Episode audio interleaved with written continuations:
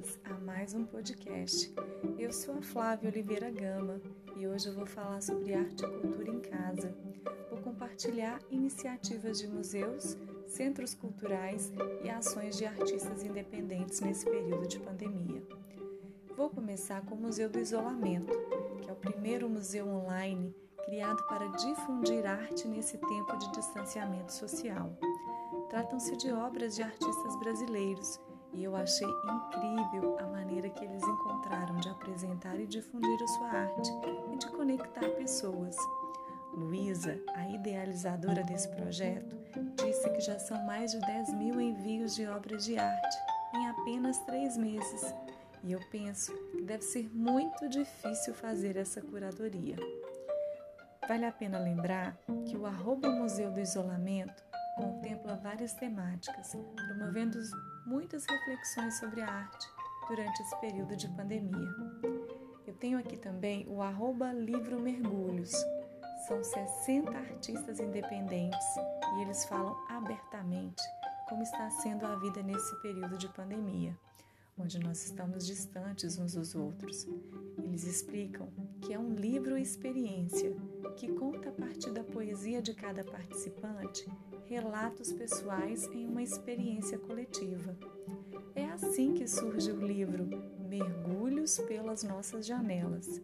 E eu quero te dizer que está rolando a campanha de financiamento coletivo deles pelo Catarse para a impressão do livro e você pode contribuir, participar e já garantir o seu. Tem uma outra iniciativa aqui maravilhosa que eu inclusive estou participando, que é o da Museu da Pessoa eles estão com um diário para o futuro. Eles explicam que isso foi feito para registrar o dia a dia, a experiência durante a pandemia. Essa é uma oportunidade para construirmos coletivamente a memória deste momento único que estamos vivendo. E você, eu, nós podemos enviar a nossa história em áudio, vídeo ou texto. Qualquer pessoa pode registrar suas memórias cotidianas para a construção colaborativa da história do futuro. Porque é assim, gente, que as pessoas daqui a 5, 10, 100 anos, elas entenderão o que esse período representou para cada um de nós. Os museus, de uma forma geral, continuam ativos nas mídias sociais.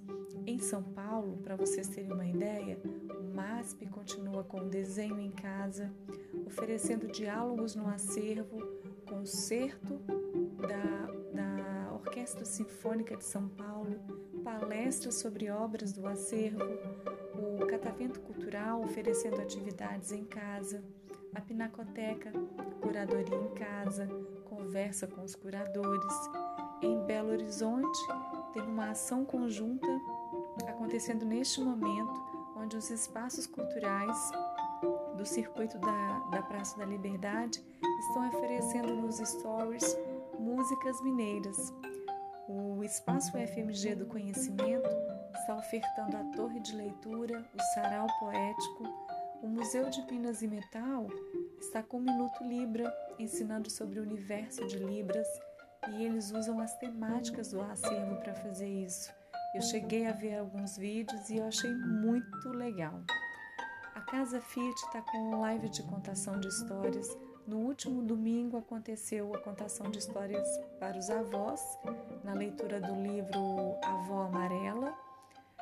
Eles ofere oferecem inclusive debates e lives falando sobre encontros com o patrimônio. No Rio de Janeiro, no Museu da Vida, eles estão promovendo um debate e várias lives sobre o assunto da saúde mental na pandemia. Eu sei que tem muita coisa boa acontecendo. Isso é só um pouquinho, uma fatia que eu trouxe para vocês. É a arte e a cultura entrando nas nossas casas como forma de respiro. E para mim que saí recentemente do puerpério, eu estou com novos apetites culturais, seguindo e experimentando programações novas, e eu confesso que isso tem sido muito bom. Bom, por hoje são essas as dicas. Eu espero que vocês tenham gostado e até o próximo encontro.